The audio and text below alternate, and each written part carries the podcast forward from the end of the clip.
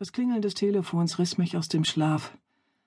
Ich zwängte meine Augenlider auseinander und trollte mich vom Bett. Aus irgendeinem Grund hatte jemand den Boden etwa einen Meter tiefer gelegt, als ich erwartet hatte, so dass ich krachend auf die Nase fiel. Aua! Ein blonder Kopf tauchte über der Bettkante auf, und eine vertraute männliche Stimme fragte Alles in Ordnung mit dir da unten? Karen, der Herr der Bestien war in meinem Bett. Nein, Moment, ich hatte gar kein Bett, weil meine wahnsinnige Tante meine Wohnung verwüstet hatte. Ich war die Partnerin des Herrn der Bestien, was bedeutete, dass ich mich in der Festung befand. Genauer gesagt, in Karens Gemächern, in seinem Bett. Unserem Bett, das etwa anderthalb Meter hoch war. Richtig. Kate? Mir geht's gut. Möchtest du, dass ich für dich eine Kinderrutsche einbauen lasse? Ich zeigte ihm meinen Mittelfinger und nahm das Telefon. Ja. Guten Morgen, Gemahlin, sagte eine weibliche Stimme. Gemahlin? Das war neu. Normalerweise nannten die Gestaltwandler mich Alpha oder Lady und gelegentlich Partnerin.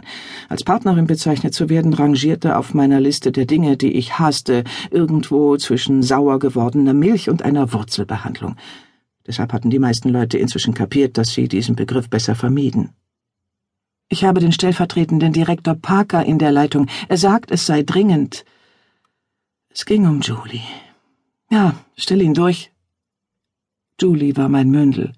Vor neun Monaten engagierte sie mich für die Suche nach ihrer verschwundenen Mutter.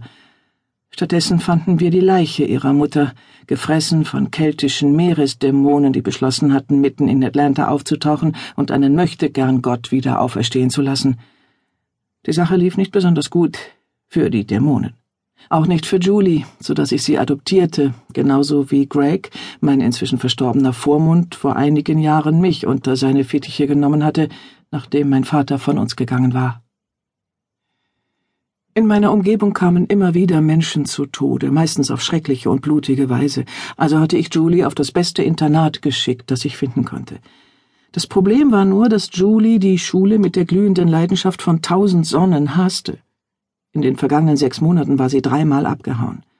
Als der stellvertretende Direktor Parker das letzte Mal angerufen hatte, war Julie im Umkleideraum von einem Mädchen vorgeworfen worden, während der zwei Jahre, die sie auf der Straße gelebt hatte, eine Hure gewesen zu sein. Daran hatte mein Pflegekind Anstoß genommen und beschlossen, seinem Unmut Ausdruck zu verleihen, indem es den Kopf der Verleumderin mit einem Stuhl bearbeitete. Ich hatte ihr geraten, das nächste Mal auf die Magengegend zu zielen, weil man da weniger Spuren hinterließ. Wenn Parker anrief, steckte Julie in Schwierigkeiten, und wenn er um sechs Uhr morgens anrief, konnte es sich nur um ausgewachsene Schwierigkeiten handeln. Julie machte nur selten halbe Sachen. Das Zimmer lag im Dunkeln. Wir befanden uns im obersten Stockwerk der Festung. Links von mir bot ein Fenster einen Ausblick auf das Land des Rudels. Ein endloser schwarzer Himmel, noch völlig unberührt von der Dämmerung, und darunter nachtdunkler Wald. In der Ferne verunzierte die halb in Trümmern liegende Stadt den Horizont. Die Magie war in vollem Schwange. Wir hatten Glück, dass die Telefonverbindungen nicht lahmgelegt waren.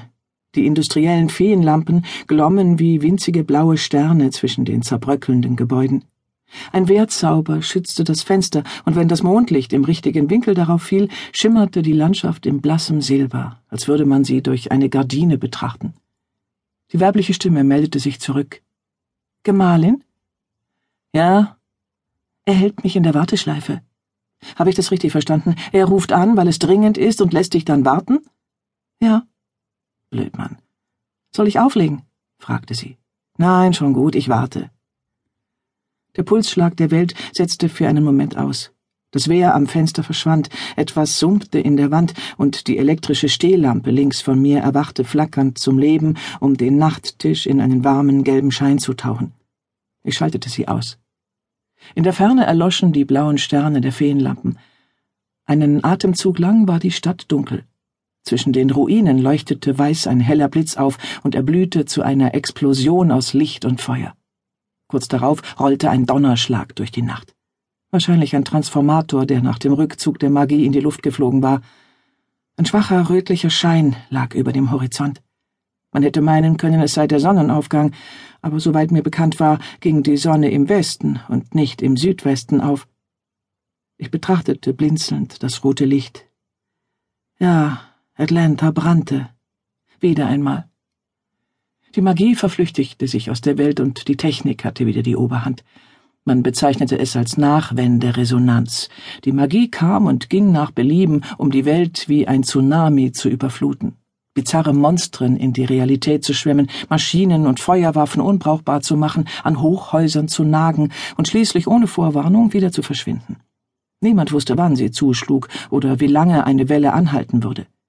Irgendwann würde die Magie diesen Krieg gewinnen aber vorläufig lieferte die Technik ihr einen erbitterten Kampf, und wir steckten mitten im Chaos und bemühten uns, eine großteils in Trümmern liegende Welt nach neuen Regeln wieder aufzubauen. Im Telefon klickte es, und Parkers Bariton drang mir ins Ohr. Guten Morgen, Mrs. Daniels. Ich rufe an, um Sie darüber zu informieren, dass Julie das Gelände unseres Internats verlassen hat. Nicht schon wieder. Karens Arme legten sich um mich und drückten mich an seinen Körper. Ich lehnte mich zurück. Wie? Sie hat sich selbst versandt. Wie bitte? Parker räusperte sich. Ja, wie Ihnen bekannt ist, sind alle unsere Schüler verpflichtet, pro Tag zwei Stunden Schuldienst abzuleisten. Julie hat in der Postabteilung gearbeitet. Wir hielten das für eine gute Wahl, weil sie dort nahezu ständig unter Aufsicht war und keine Gelegenheit hatte, das Gebäude zu verlassen. Anscheinend besorgte sie sich eine große Kiste, fälschte einen Adressaufkleber und ließ sich dann in der Kiste versenden. Karen gluckste mir ins Ohr. Ich drehte mich um und schlug ein paar Mal mit dem Kopf gegen seinen Brustkorb. Er war die am leichtesten erreichbare harte Fläche. Wir haben die Kiste in der Nähe der Ley-Linie gefunden. Wenigstens war sie schlau genug gewesen, aus der Kiste zu steigen, bevor sie in die magische Strömung befördert wurde. Andernfalls wäre sie womöglich nach Kap Horn verschifft worden. Sie wird hierher kommen, sagte ich. In ein paar Tagen bringe ich sie zurück. Parker sprach seine nächsten Worte sehr deutlich aus. Das wird nicht nötig sein. Nicht nötig? Wie meinen Sie das? Er seufzte. Mrs. Daniels, wir sind Lehrkräfte und keine Gefängniswärter. Im vergangenen Schuljahr ist Julie dreimal ausgerissen. Sie ist ein sehr intelligentes, äußerst erfindungsreiches Kind, und es ist leider nur zu offensichtlich, dass sie nicht hier sein möchte. Wir müssten sie an die Wand ketten, um sie hier zu halten, und ich bin mir nicht einmal sicher, dass wir es damit schaffen würden. Ich habe nach ihrer letzten Eskapade mit ihr gesprochen, und meiner Meinung nach wird sie immer wieder verschwinden. Sie möchte nicht zu dieser Schule gehören. Um sie gegen ihren Willen hier festzuhalten, wäre ein immenser Aufwand von unserer Seite nötig, und wir können es uns nicht leisten, für mögliche Verletzungen haftbar gemacht zu werden, die Julie sich bei diesen Fluchtversuchen möglicherweise zuzieht. Wir werden Ihnen das Schulgeld anteilig zurückerstatten. Es tut mir sehr leid.